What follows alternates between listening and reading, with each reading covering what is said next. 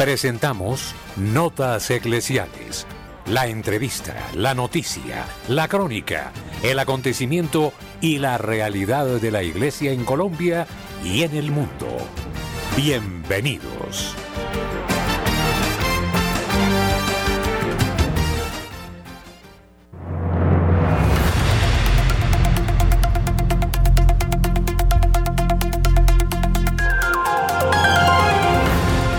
¿Qué tal, apreciados oyentes de Radio María? Buenos días. Presentamos la información, los hechos de interés en Colombia y en el mundo. Les estamos saludando Camilo Ricaurte, Luis Fernando López y este servidor, el Padre Germán Acosta.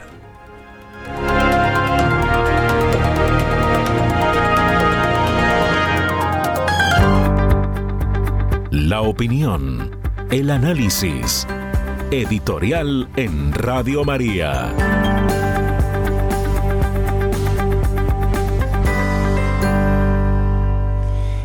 ¿Qué tal que el dinero pudiera usarse como cinta magnetofónica?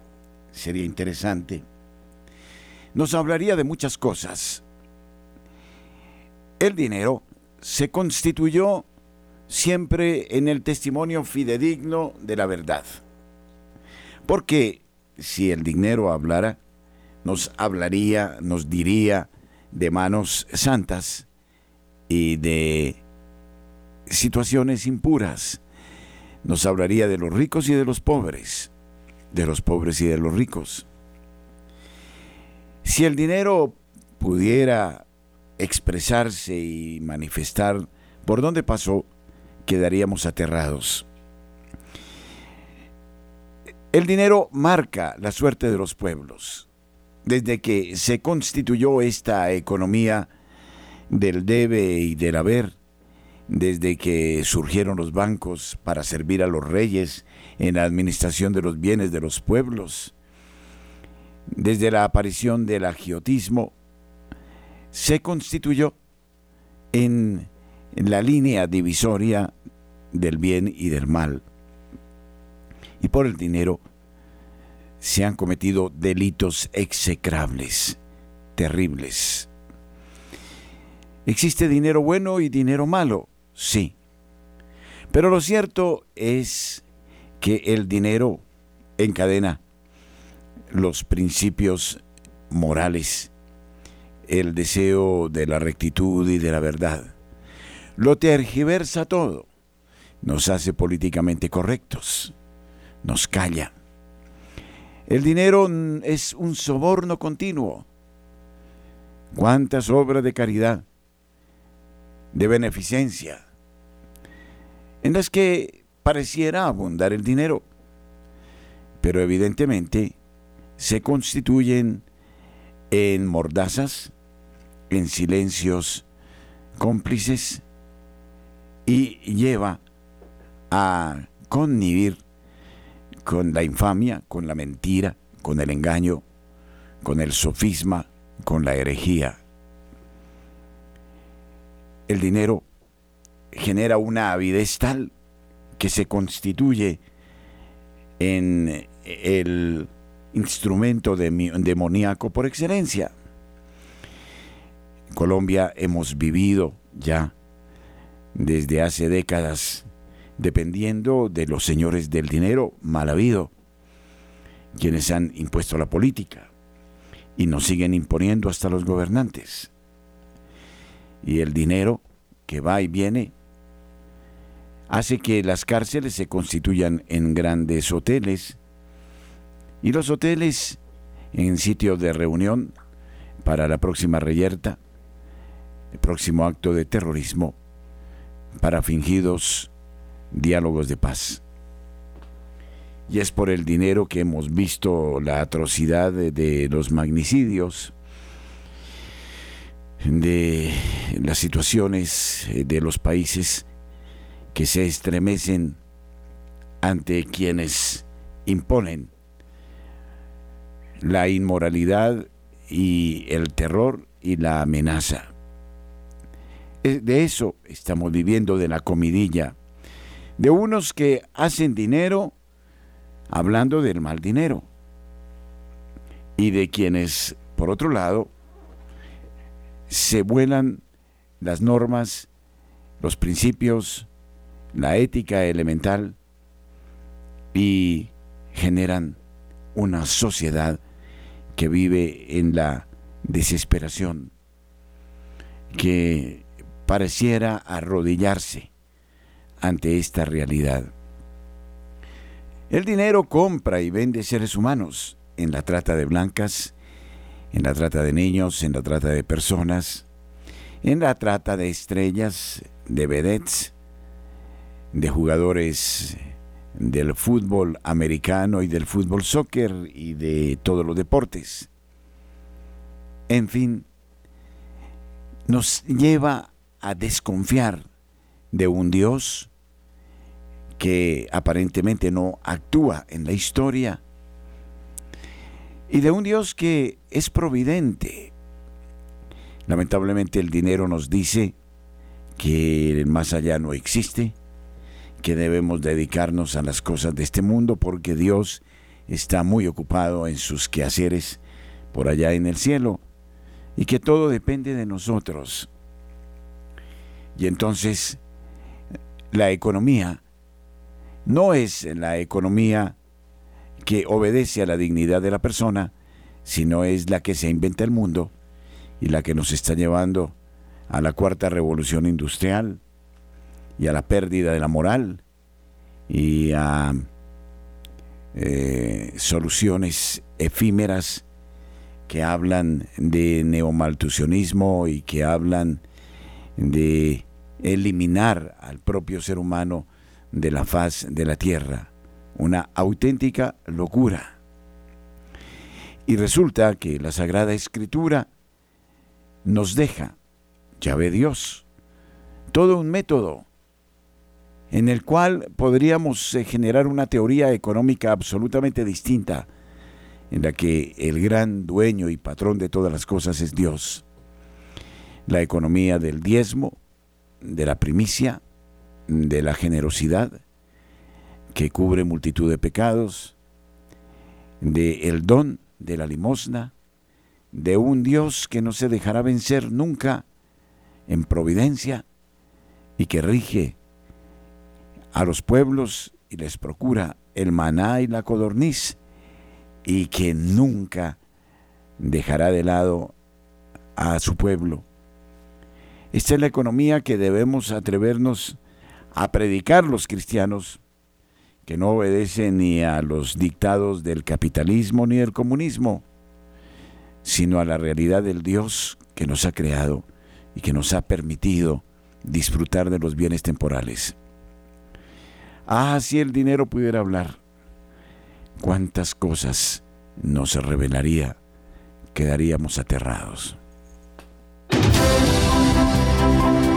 Nuestros corresponsales tienen la palabra en Notas Eclesiales.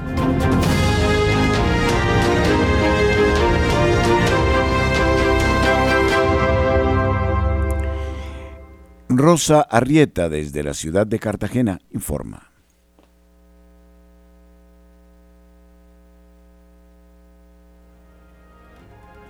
Amable audiencia Radio María, con un cielo azul celeste desde los balcones del cielo, adornada con un jardín de flores y acompañada por un coro celestial de ángeles que le cantan jubilosos a la Reina de los cielos y de la tierra, que junto a ella, con alegría, celebramos este día la Asunción de la Virgen María, Madre de Dios, Hijo, que junto a Dios Padre y Dios Espíritu Santo forman un solo Dios trino y que hacen posible lo que a muchos parece imposible, que, que es posible que la Virgen María sea inmaculada desde su misma concepción, sin pecado original concebida y por los méritos de ser madre de Jesús y haberla llevado dormida hasta los cielos en cuerpo y alma con toda la corte celestial.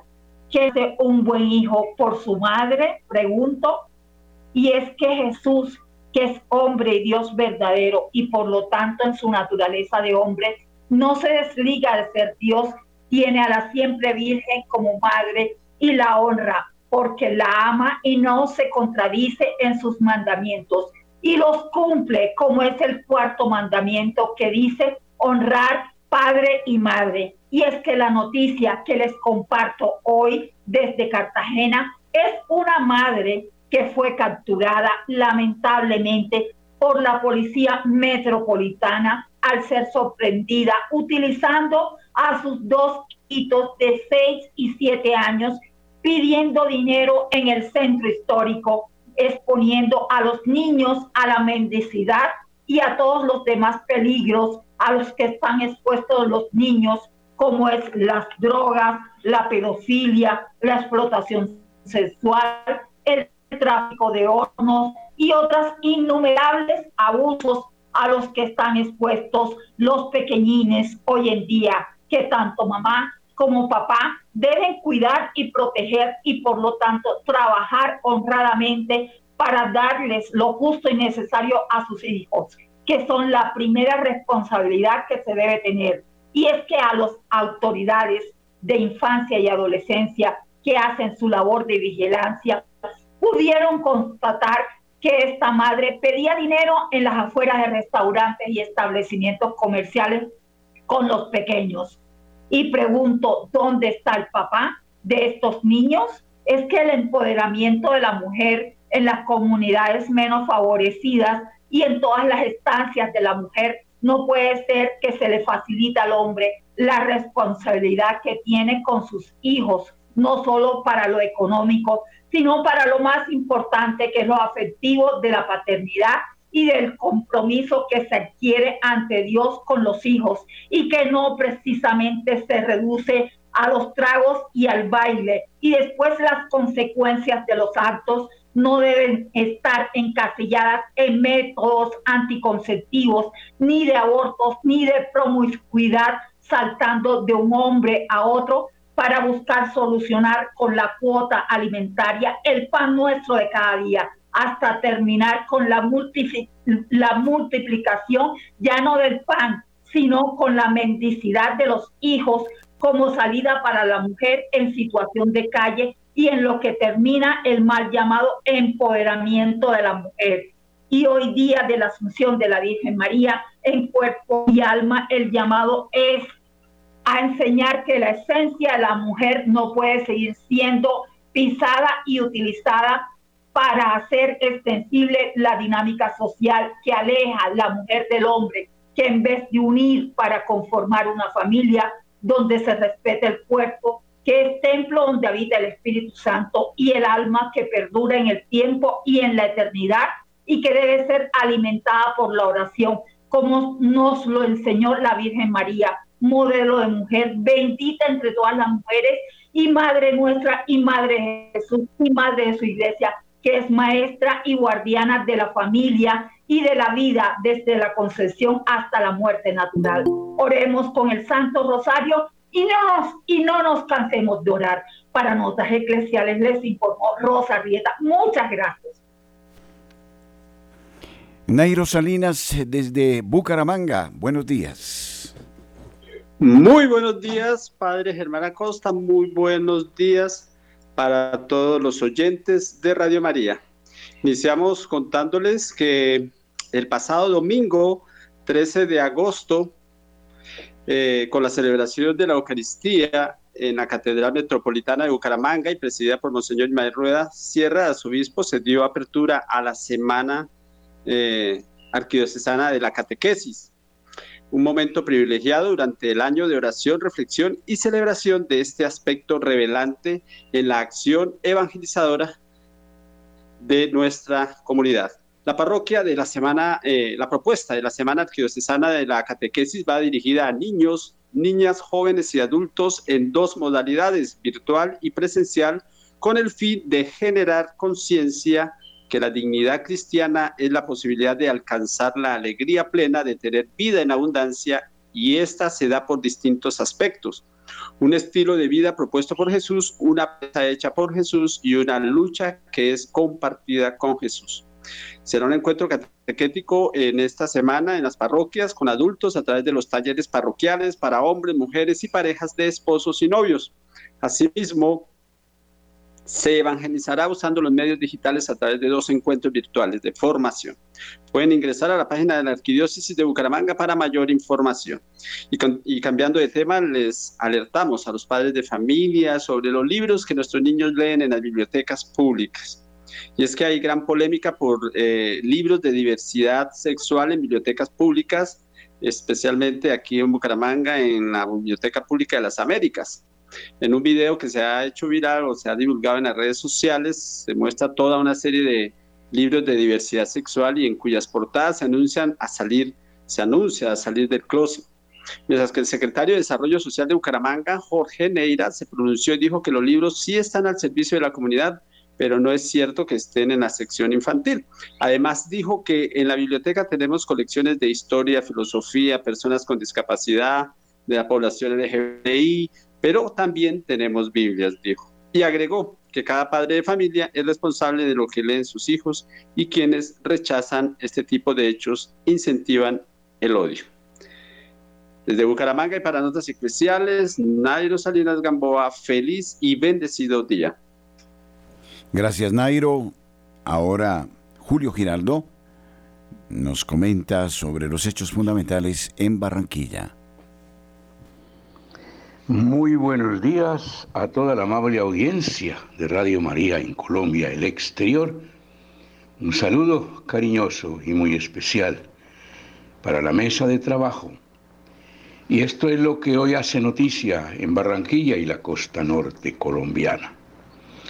Hoy, 15 de agosto, los cristianos católicos celebramos la asunción de la Santísima Virgen María a los cielos. Su Hijo Jesús premia a su Santa Madre y la lleva en cuerpo y alma al cielo para que le haga compañía y esté allí cantando las alabanzas del Señor día y noche al lado de todos los santos. En esta fecha recordamos también con mucho cariño aquí en Barranquilla el día en que salió al aire Radio María hace por allá unos 27 o 28 años. No estoy muy bien, no recuerdo cuántos, pero más o menos esos años, que salía al aire con mucho amor desde esta ciudad Radio María. Ayer los oyentes, algunos oyentes, me preguntaban qué pasó en Barranquilla con Radio María. Pues verdaderamente y con toda honradez, yo lo único que le pude responder es que se ha hecho todo lo humanamente posible para que esta emisora continúe escuchándose en los diales de los radios aquí.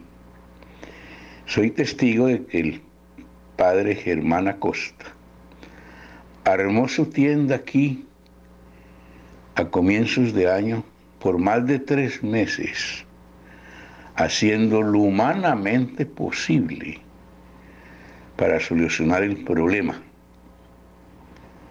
De todos modos, Radio María se escucha a través de el internet y de una aplicación especial que hay en los celulares. Y la gente la escucha por allí.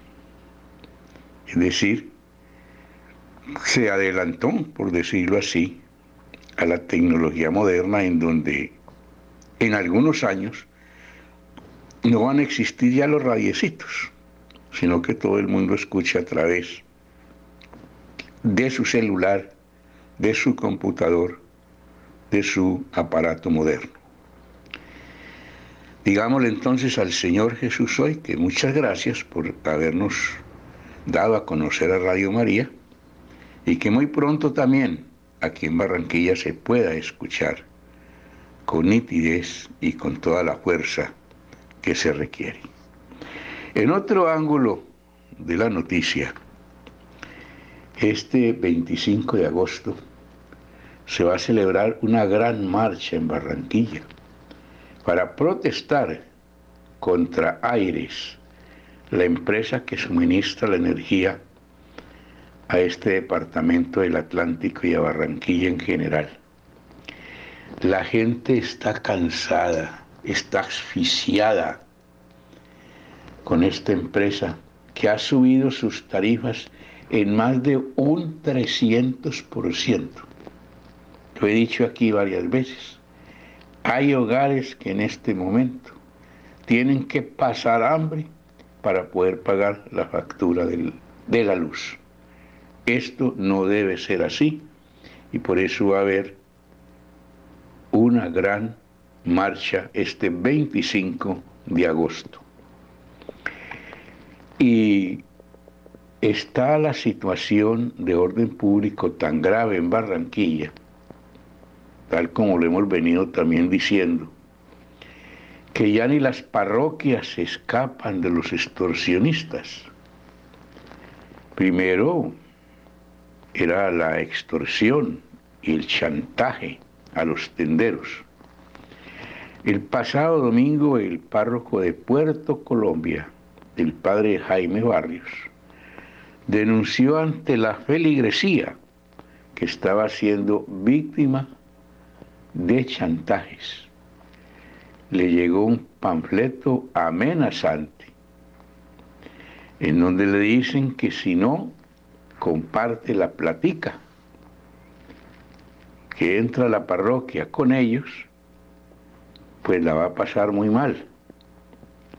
Le están diciendo al párroco que él se está gastando la plata que da la gobernación, etcétera, una cantidad de, de infamias que le están diciendo.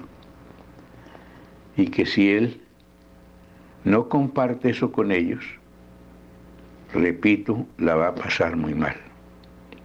Nosotros no nos podemos quedar callados ante estas amenazas, ante estos atropellos, que ya hasta los párrocos los extorsionan. Le pedimos a Dios y a la Virgen María hoy en el día de la Asunción que ponga su mano protectora sobre todas las parroquias de esta ciudad. Bien, desde la ciudad de Barranquilla y para Radio María, Julio Giraldo. Gracias Julio. José Luis Hernández nos informa desde la capital de Antioquia, desde la ciudad de Medellín. Saludos amigos, con los muy buenos días, aquí llegamos desde la Bella Villa, con todas las noticias, atención, del 17 al 26 de agosto Medellín impactará unas 10.000 personas con estrategias de promoción sobre la lactancia materna, atención. Serán 10 días con acciones de prevención y cuidado para madres e hijos. Esto incluye la Fuerza Azul de Medellín, Me Cuida Salud, movilizaciones ciudadanas, acciones educativas, feria de servicios, entre otros.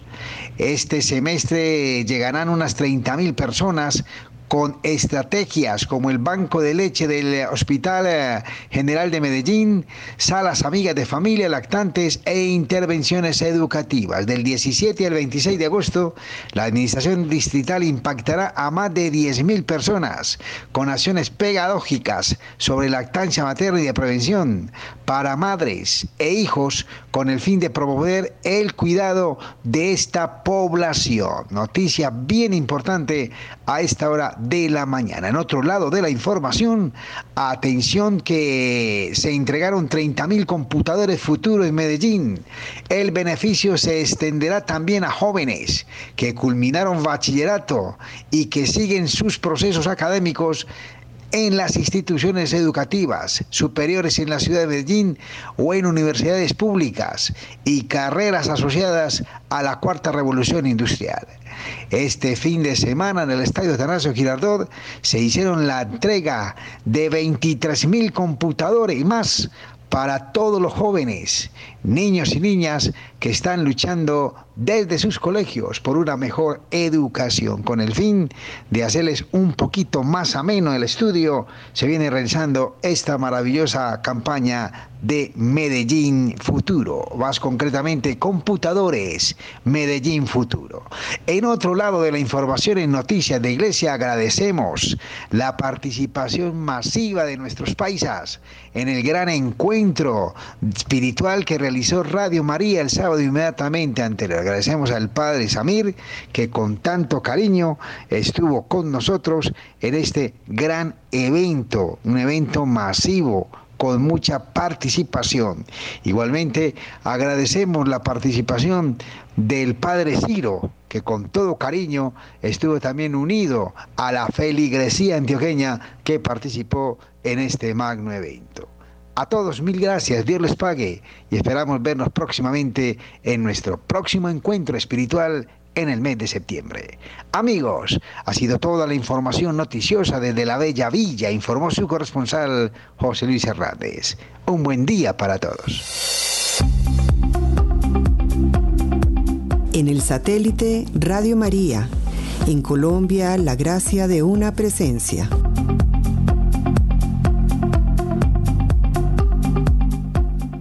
Saludamos a toda la audiencia en la ciudad de Barranquilla Hoy 15 de agosto celebramos un aniversario más de la fundación de Radio María en Barranquilla hace 26 años. Durante tres días, el Seminario Mayor María Inmaculada de la Arquidiócesis de Ibagué fue sede de un importante espacio de capacitación sobre cultura del cuidado en la Iglesia Católica Colombiana, organizado por la Conferencia Episcopal de Colombia y la Oficina Arquidiocesana del Buen Trato. En las jornadas, seminaristas y sacerdotes formadores de la Arquidiócesis de Ibagué y de las eh, diócesis eh, del Líbano Honda conocieron las líneas de la SEC y los documentos orientadores del Magisterio Pontificio en términos de prevención y detección de abusos en niñas, niños, adolescentes y adultos vulnerables así como elementos clave asociados a la atención de víctimas. Las eh, charlas y talleres estuvieron a cargo de la doctora Ilva Miriam Hoyos, presidente del Consejo Nacional para la Cultura del Cuidado de la SEC, y la psicóloga Diana Marcela Suárez, miembro de este mismo organismo y encargada de la Oficina del Buen Trato de la Arquidiócesis de Bogotá. Nadie está exento porque somos frágiles, Humanamente somos vulnerados o vulneradores, indicó la doctora Ilva, añadiendo también que no basta una reflexión si no se llega a la raíz de este fenómeno. Por su parte, Juan Felipe Pérez Chávez, seminarista de cuarto año de configuración, indica que la realidad nos exige el aprendizaje, la reflexión durante estos días ha sido algo especial, debemos involucrarnos y tener conocimiento en aspectos legales, civiles y canónicos, precisó. También eh, señaló que los participantes se comprometieron a fomentar la cultura del cuidado en esta iglesia particular. La comunidad del seminario ha atendido este llamado de una manera muy grata para convertirnos en agentes de pastoral integrales que, a la luz del Evangelio, Llevemos un mensaje de esperanza a pesar de las situaciones de dolor que han dejado tantas víctimas en Colombia y en el mundo entero. El padre Jonathan Villamizar Andrade, vicerrector del Seminario Mayor María Inmaculada, destaca que ha sido una experiencia muy positiva, puesto que es necesario que los futuros pastores y todos en general aprendamos a vivir desde la cultura del cuidado. Cuidamos los unos de los otros en las relaciones sanas, saludables y de esta manera generamos entornos seguros en todos los niveles eclesiásticos eh, preciso. Vamos a tratar de escuchar al sacerdote en sus declaraciones. Durante estos dos días eh, hemos estado viviendo un seminario sobre la cultura del cuidado y del buen trato que ha sido impartido de parte de la Conferencia Episcopal Colombiana y también de la Oficina de Buen Trato de la Arquidiócesis de Ibagué. Para nosotros eh, que pertenecemos al corazón de la Arquidiócesis, al Seminario Mayor de Ibagué, es muy importante tener estos conocimientos y transformarlos en experiencia, ya que los futuros pastores de nuestra diócesis eh, deben aprender, y todos en general debemos aprender a tratarnos de tal modo que busquemos cuidarnos los unos a los otros, parafraseando un poco eh, la palabra de nuestro Señor Jesucristo que dice, ámense los unos a los otros, pues una manera de amarnos es cuidarnos los unos a los otros en las relaciones sanas, saludables y de este modo generar espacios y entornos seguros en todos los niveles eclesiales. Creo que la comunidad del seminario ha atendido a, este llamado de una manera muy grata y muy, muy especial para convertirnos verdaderamente en agentes de pastoral integrales, en agentes de pastoral que a la luz del Evangelio llevan un mensaje de esperanza, a pesar de tantas situaciones que generan caos, discordia, eh, ese es el mensaje especial también siempre, la esperanza eh, en medio de estas situaciones de dolor, eh, estas situaciones que generan tantas víctimas para, para nuestro país y para el mundo entero.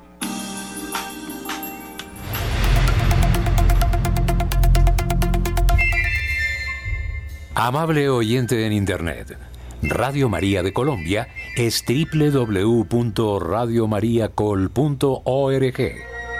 En cualquier lugar del mundo, usted nos puede sintonizar y hacerse apóstol de esta causa, dando a conocer a otros amigos esta página.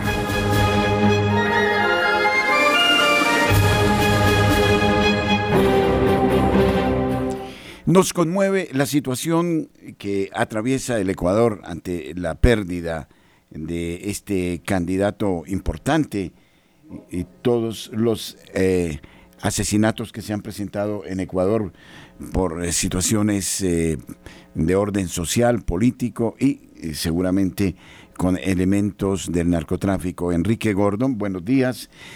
muy importante su apreciación hoy porque toda América Latina está resintiendo los efectos del asesinato de Guillermo Ceballos. Buenos días. Saludos cordiales, padre y hermanos de Colombia. Sí, así es. Este hecho ha conmocionado a nuestro país en estos últimos días y vaya que ha sido una sorpresa muy grande para todos. El asesinato del periodista y candidato presidencial Fernando Villavicencio la tarde del pasado miércoles, luego de un mitin político como parte de su campaña electoral. Esto fue en el centro norte de la capital. Ahí cabe recalcar que uno de los puntos estratégicos de eh, la campaña de Villavicencio estaba justo al frente de las instalaciones de Radio María. Incluso este lugar, desde este hecho, está muy resguardado por la fuerza pública ahora. Eh, cabe aclarar también que luego de esta eh, de que se aconteciera este hecho en la unidad de flagrancia que queda, que queda relativamente cerca al lugar de los hechos, también se dio un asesinato del principal implicado de eh, este homicidio. Miembros del FBI de los Estados Unidos ya están desde el día de ayer en el país para colaborar con las investigaciones junto con las autoridades que no han descartado pedir ayuda a la policía colombiana, pues las personas detenidas, seis en total, eh, son de esa nacionalidad. Ya se definió también de parte del partido político el reemplazo de Villavicencio. Se trata del periodista Cristian Zurita, con quien se elaboró mucho del proyecto de trabajo que eh, se tenía como parte de la candidatura. Este personaje quiso el día domingo anterior entrar al debate electoral que se tuvo como parte de la campaña para dejar un arreglo floral en el lugar vacío que tenía el candidato Villavicencio en este sitio. Ante este acontecimiento, el presidente principalmente decretó un nuevo estado de excepción por 60 días que impide la libre reunión de las personas entre muchos otros puntos por lo que está en duda muchas actividades programadas por la iglesia. Por ejemplo, el eh, día de hoy se tiene la fiesta de la Virgen del Cisne en el sur de nuestro país y mm, sin que se den mayores complicaciones debido a este estado de excepción, se han realizado muchas festividades previstas para esta fecha. Inclusive dentro de nuestros preparativos por los 25 años de Radio María, hay algunos eventos que están en duda de realización. Por ejemplo, el encuentro de voluntarios que teníamos previsto realizar el próximo 2 de septiembre o incluso el concierto mariano que se pensaba realizar el 29 y 30 de septiembre del próximo mes. Entonces hay mucho que hacer, en especial en oración por esta situación que está pasando en nuestro país, pese a los eh, operativos de seguridad que se dan tanto de parte de la policía y de los militares, se sabe que los actos delincuenciales siguen en muchas ciudades de nuestro país. Incluso hace un momentito terminábamos la transmisión de la Eucaristía desde una parroquia en donde estaba un sacerdote que nos comentaba que viene de la parte más conflictiva de la costa del país, en donde hay lugares en donde ya la policía ya no puede entrar libremente, la policía o la fuerza pública. Así que les invitamos a hacer oración para que la persona que sea electa este fin de semana sea la que nos ayude a trabajar por mejores días a nuestro país y en eso se suma también la iniciativa de Radio María de jornadas de oración, tanto en la mañana y en la tarde, en medio de estas actividades importantes que tiene la Iglesia. No sé si podemos colaborar en algo más desde acá, desde Ecuador, Padre. Sí, Enrique, de, de todas maneras, los comicios electorales se llevarán a efecto normalmente, ¿verdad? Sí, así es. Se pensó inicialmente en suspender los comicios electorales, incluso em, como se indicó en el aporte, ya se tiene un reemplazo a, el personaje eh, del partido político que no estará y eh, dentro de todas las medidas de seguridad que se redoblaron de lo que habitualmente es, incluso se consultó a los organismos internacionales que están como veedores de esta jornada para esta realización y se realizará sin ninguna novedad, esperemos, los comicios electorales, pese a la, eh, digámoslo así, la inseguridad que se siente no solo en las calles de la ciudad de Quito, sino en lugares conflictivos de nuestro país, padre. Y en ese sentido, ¿ha, habido grupos que se hayan atribuido este eh, asesinato, Enrique? Hay algunas hipótesis, pero no han sido confirmadas de parte de las mismas autoridades, justamente para eh, no eh, impedir las investigaciones.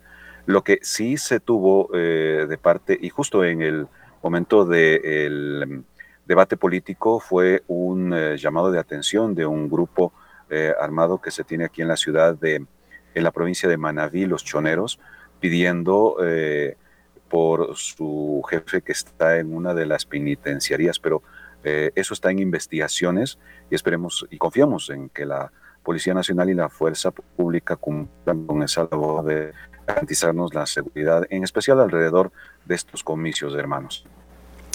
Eh, sí, Enrique, estamos eh, muy unidos en la plegaria, en la oración. Este es un problema que nos identifica porque creo eh, se trata de una red que está tocando a nuestros países, particularmente al Ecuador, Venezuela, Colombia, Perú, y que mm, de todas maneras nos deja en vilo. También en Colombia, lamentablemente, no dejan de presentarse amenazas a personajes de la política y esto pues esperemos se detenga y no nos lleve a una mm, extensión de eh, eh, conflicto eh, o del asesinato que en cabeza del de candidato Villavicencio mm, también puede ser una amenaza para otros candidatos u opositores en nuestro territorio. Eh, un saludo muy especial y permanecemos unidos en la plegaria. Así es, Padre, muchas gracias. Y eh, solo me despido comentándoles brevemente, se inicia ya la jornada de festejos en honor a nuestra Madre, la Virgen de las Lajas, en la frontera entre Ecuador y Colombia. Y se tiene también un interesante encuentro mariano alrededor de este festejo. Como siempre estaremos comentándoles más en próximos días sobre ello. Padre Germán, hermanos en Colombia, muchas gracias, un abrazo y seguimos en oración y en misión. Gracias, Enrique.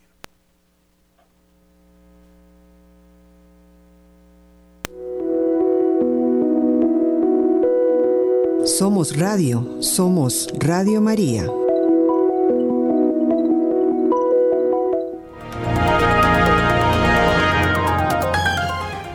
Como cada 15 de agosto, la Iglesia Católica celebra hoy la solemnidad de la Asunción de la Virgen María a los cielos, la Madre del Hijo de Dios. Fue asunta en cuerpo y alma a la gloria del cielo y enaltecida por eh, la Iglesia como reina del universo para ser conformada más plenamente a su Hijo, Señor de los señores y vencedor del pecado y de la muerte. La Constitución Apostólica eh, Munificentissimus Deus, promulgada el 15 de agosto de 1950 por el Papa Pío XII, mm, decía, comillas, después de elevar a Dios muchas y reiteradas preces y de invocar la luz del Espíritu de la verdad, para gloria de Dios omnipotente que otorgó a la Virgen María su peculiar benevolencia para honor de su Hijo, Rey inmortal de los siglos y vencedor del pecado y de la muerte, para aumentar la gloria de la misma augusta Madre y para gozo y alegría de toda la Iglesia, con la autoridad de nuestro Señor Jesucristo, de los bienaventurados apóstoles Pedro y Pablo y con la nuestra, pronunciamos, declaramos y definimos ser dogma divinamente revelado que la Inmaculada Madre de Dios y siempre Virgen María, terminado el curso de su vida terrenal, fue asunta en cuerpo y alma a los cielos. Así lo expresa el número 966 del Catecismo de la Iglesia Católica. Finalmente la Virgen Inmaculada, preservada inmune de toda mancha de pecado original, terminado el curso de su vida en la tierra, fue asunta en cuerpo y alma a la gloria del cielo y enaltecida por Dios como reina del universo, para ser conformada más plenamente a su Hijo, Señor de los señores y vencedor del pecado y de la muerte. Lumen Gentium, número 59, Confer Pío XII, Constitución Apostólica Munificentissimus Deus, de noviembre de 1950. La asunción de la Santísima Virgen constituye una participación singular en la resurrección de su Hijo y una anticipación de la resurrección de los demás cristianos. En el parto te conservaste virgen, en tu tránsito no desamparaste al mundo, oh Madre de Dios, alcanzaste la fuente de la vida, porque concebiste al Dios viviente, con tu intercesión salvas de la muerte nuestras almas, tropario en el día de la dormición de la bienaventurada Virgen María.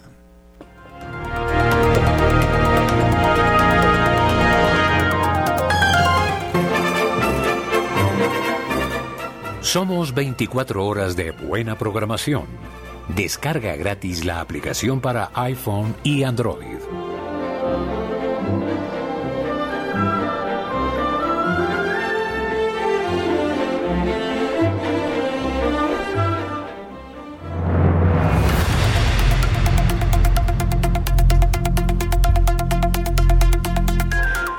23 estados eh, de la Unión en eh, Estados Unidos de América han denunciado el YouTube del porno, que se tambalea después de que varios estados de la Unión aprueben leyes de verificación de edad.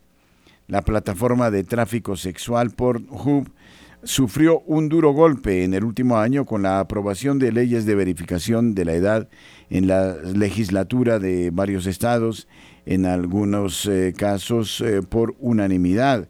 Como resultado, el tráfico de este sórdido sitio se ha reducido hasta en un 80% en algunas jurisdicciones. Un sorprendente y profundo análisis de esta cuestión realizada por eh, políticos de tendencia izquierdista resume la buena noticia en su titular, una simple ley está haciendo lo imposible, está haciendo retroceder a la industria del porno online, a diferencia de esfuerzos anteriores para frenar la pornografía en línea que se habían limitado a declarar los sitios como un peligro para la salud pública, estas leyes no son simbólicas, declara el artículo, y están teniendo efectos reales en la forma de hacer negocios de la enorme industria del porno online. A principios del año que viene, Político informa que unos 54 millones de estadounidenses vivirán en estados en los que se les exigirá que presenten su identificación para acceder a sitios web de pornografía si es que esos sitios web de pornografía deciden operar allí. En esta marea creciente de cordura, el mayor perdedor con diferencia es el YouTube de la pornografía Pornhub, que gozó de más usuarios globales que Amazon o Netflix, 42 eh, mil millones de visitas al año, según los datos más recientes. El Sindicato de la Industria para Adultos de Estados Unidos, la Free Speech Coalition, está muy atento a esta cuestión con su rastreador de proyectos de ley de verificación de edad.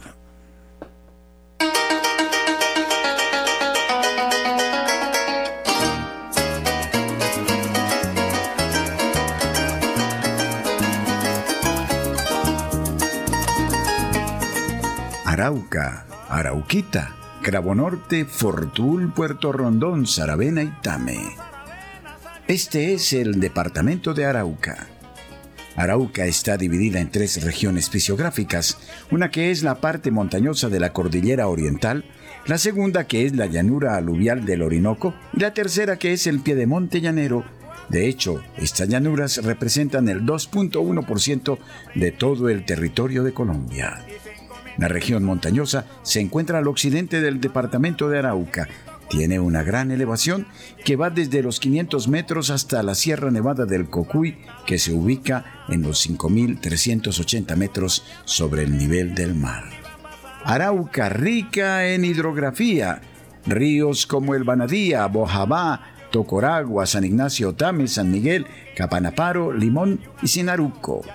Este es el departamento de Arauca que recibe a Radio María en el canal de audio de Claro Televisión. Radio María en Arauca es en la noche una luz.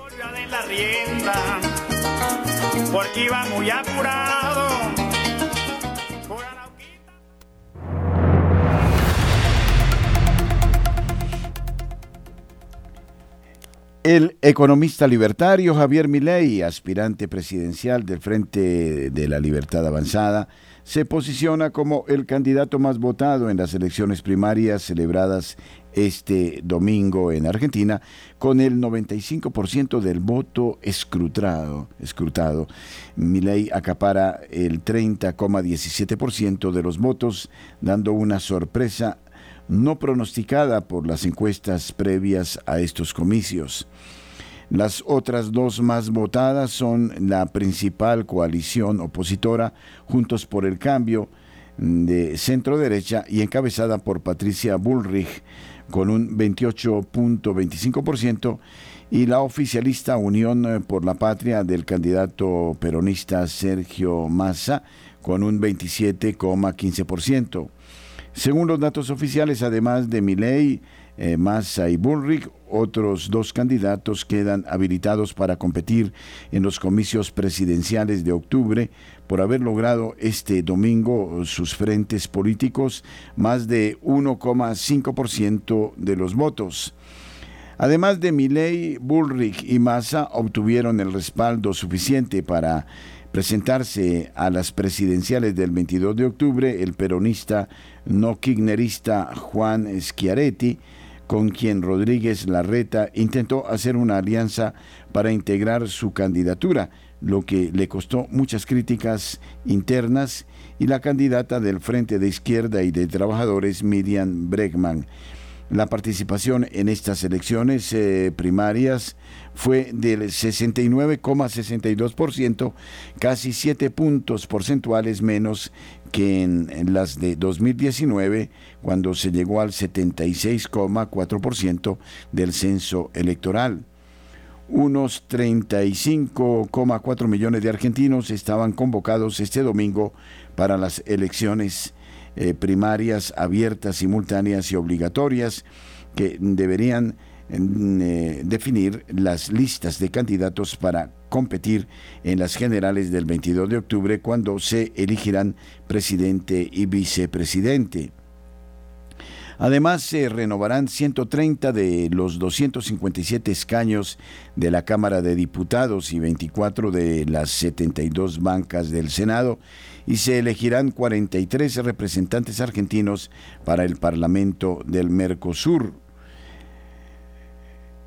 El izquierdista radical Juan Graua amigo del Papa Francisco, que lo nombró miembro del Dicasterio para el Servicio del Desarrollo Humano Integral del Vaticano, obtuvo un ridículo 5% con casi 800 mil votos y pidió perdón a la corrupta Cristina Kirchner. ¿Crees saber qué es Dios? ¿Crees saber cómo es Dios? No es nada de lo que te imaginas nada de lo que abraza tu pensamiento. San Agustín. Nuestro correo info.col arroba. Radio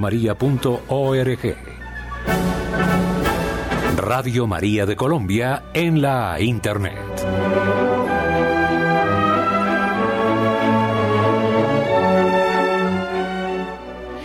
Informamos a los oyentes de Radio María que están interesados en la peregrinación por los santuarios marianos de Europa, que es necesario, quienes así lo deseen, eh, que soliciten la información pertinente en tiempo breve, considerando la época del año y los propios costos eh, de esta peregrinación, ahora cuando el dólar en Colombia tiene un precio muy aceptable. De todas maneras, para eh, las circunstancias de preparación de esta peregrinación, es importante que ustedes, quienes están interesados, eh, lo hagan saber en el tiempo breve.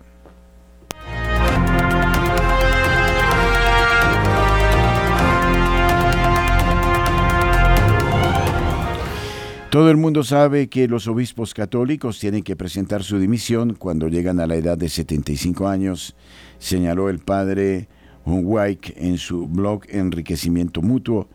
Todo el mundo lo sabe, pero no es cierto.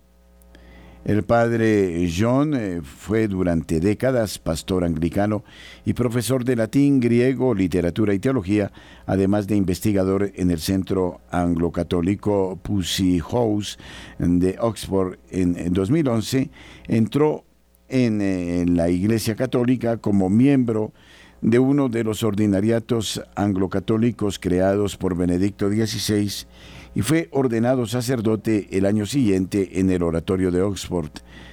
En un breve artículo titulado Dimisión, el Papa eh, señalaba que la edad de mm, eh, renuncia de los obispos era de los 75 años. Sin embargo, el padre Hunwick explica que el canon 401 en el que se regula la renuncia a su cargo de los obispos no dice que deban presentar esa renuncia cuando llegan a la edad de 75 años, sino solamente que eh, se les ruega, canon 401, parágrafo 1, al obispo diocesano que haya cumplido 75 años de edad, se le ruega que presente la renuncia de su oficio al sumo pontífice, el cual eh, prevera eh, teniendo en cuenta todas las circunstancias. En consecuencia, el padre Wick sugiere que un obispo, después de mucho orar y consultar, podría anunciar que ha decidido no hacerlo aún, en el mismo sentido, el conocido canonista norteamericano Edward Peters indicó en varias ocasiones que la historia de la redacción del canon 401 resalta aún más la falta de obligatoriedad de la dimisión episcopal a los 75 años. En efecto, el borrador original de este canon decía que los obispos deben presentar su dimisión a dicha edad, pero esa redacción se modificó para cambiarla por el texto actual en el que simplemente se les ruega. Esto muestra una inconfundible tendencia a reducir el nivel de obligación de los obispos diocesanos de presentar su dimisión al llegar a una cierta edad. Asimismo, es una muestra de cómo el respeto por la misión del obispo instituida por Dios se refleja en la legislación, por lo que uno esperaría que Roma no aceptase demasiado rápidamente las dimisiones episcopales presentadas puramente por razones de edad. En cambio, hay un grado mayor de insistencia en el párrafo 2 del mismo canon en el que se ruega encarecidamente al obispo diocesano que presente la renuncia de su oficio si por enfermedad o por otra causa grave quedase disminuida su capacidad para desempeñarlo. Si esta presentación de la dimisión no es obligatoria, sino que queda al juicio del propio obispo, mucho menos eh, deberá considerarse obligatorio presentar esta dimisión cuando se alcanzan los 75 años, ya que, como se ha indicado, la redacción indica con claridad un grado de obligación menor aún. Muchísimas gracias a ustedes que nos han acompañado en esta mañana y les invitamos a proseguir con nosotros en Radio María.